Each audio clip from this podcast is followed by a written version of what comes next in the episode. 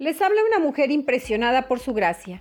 Y este es nuestro podcast del Ministerio Impresionadas por su gracia. Estás escuchando Mujeres de la Biblia, un estudio devocional sobre las mujeres en las Escrituras.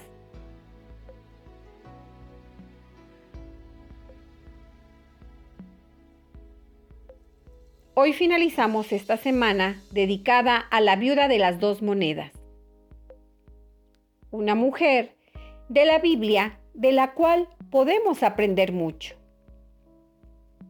Acompáñanos estudiando su legado de oración.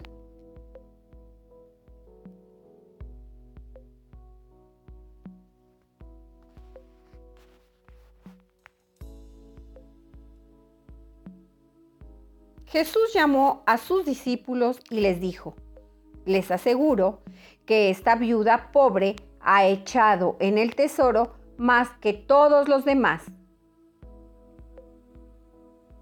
Estos dieron de lo que les sobraba, pero ella, de su pobreza, echó todo lo que tenía, todo su sustento. Marcos capítulo 12, versículos 43 al 44. Reflexiones sobre Marcos capítulo 12, versículos del 41 al 44. Alabe a Dios, porque Él no juzga por las apariencias exteriores, sino que mira el corazón. De gracias por sus bendiciones en cuanto a dinero, tiempo, energía y recursos emocionales. Confiese cualquier tendencia que tenga a actuar como si su seguridad dependiera más de sí que de Dios.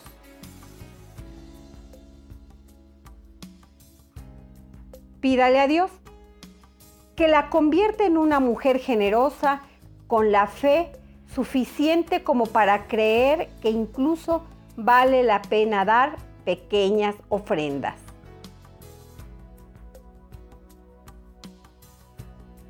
Eleve su corazón. Esta semana piense en una esfera de su vida que le parezca particularmente vacía o empobrecida. Puede sentirse sola, muy ajustada económicamente. Tal vez preocupada con respecto al futuro. Sea lo que fuere, ore al respecto.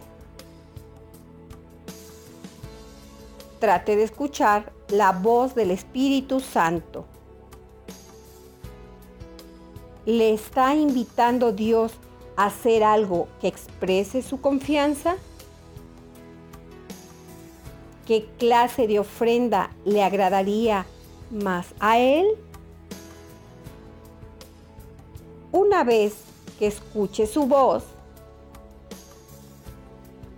siga adelante y dele lo que el corazón de él anhela.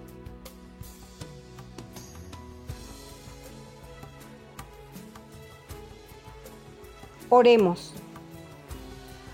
Padre, eres la fuente de toda bendición. Esta semana, ayúdame a dar no solo de mi abundancia, sino aún de mi pobreza. Recuérdame que te pertenezco en cuerpo y alma, en mente y corazón, tanto en el pasado como en el presente y en el futuro.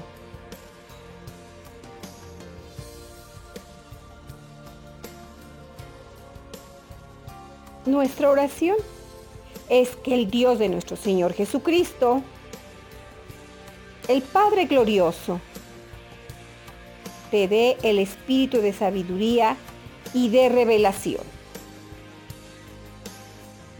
para que lo conozcas mejor y que asimismo sean iluminados los ojos de tu corazón, para que sepas a qué esperanza Él te ha llamado.